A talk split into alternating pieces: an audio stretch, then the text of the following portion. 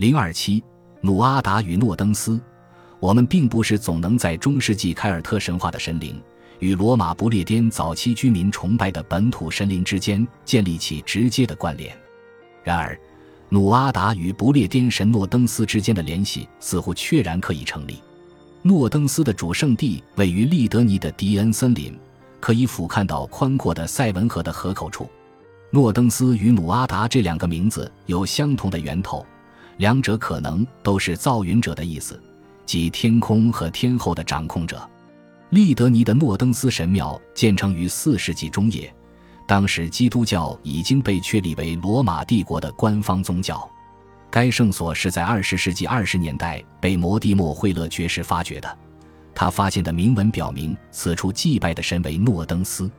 考古发现还显示，诺登斯是位极猎手与医者两个身份于一身的神。庙中发现的献祭品中有九座猎狗的雕像，其中最精致华美的是一座年轻猎鹿犬的青铜像。曾经装饰在圣所内墙上的马赛克图案中有句铭文，提到这里曾有过一位释梦者。这很可能是因为那些疾病缠身的朝圣者会前来神庙中特设的宿舍里过夜，盼望着在梦中能得到神灵显现，为他们消除病痛。庙中也有一个浴室。供受伤或患病的信徒在富含铁元素的泉水中沐浴，这可能对某些患者具有疗愈的作用。利德尼的神庙位于一片古老的林地深处，位置很高，可以无遮蔽地总览色文河口，以及河水在某些水位偏高的季节掀起的激动人心、一泻千里的大潮。如果诺登斯与努阿达一样也是为天后之神的话。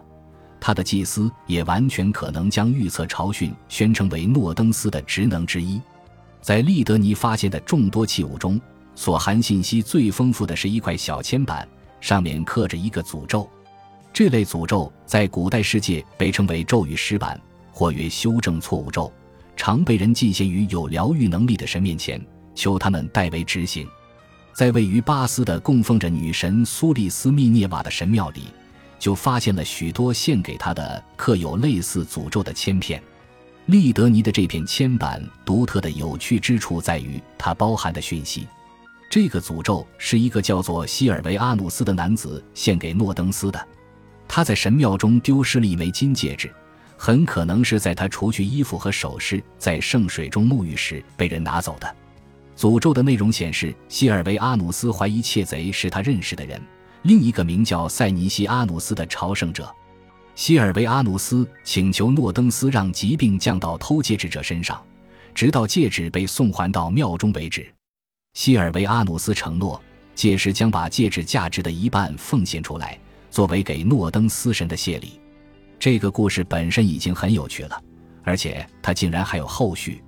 人们后来竟然在位于金汉普郡的罗马城市希尔切斯特发掘出了一枚上面刻着瑟尼西阿努斯的金戒指，难道这就是上面提到的那枚戒指？上面还被胆大妄为的窃贼刻上了自己的名字吗？与利德尼诅咒故事有关的还有另一件有趣的事实：当初很多人都去参观过惠勒的发掘现场，其中有一位就是 J.R.R. 托尔金，他被诺登斯。诅咒和戒指的传说迷住了，在此之后不久就开始动笔写作《霍比特人》。他是否受到他访问利德尼时所遇到的事情的影响呢？本集播放完毕，感谢您的收听，喜欢请订阅加关注，主页有更多精彩内容。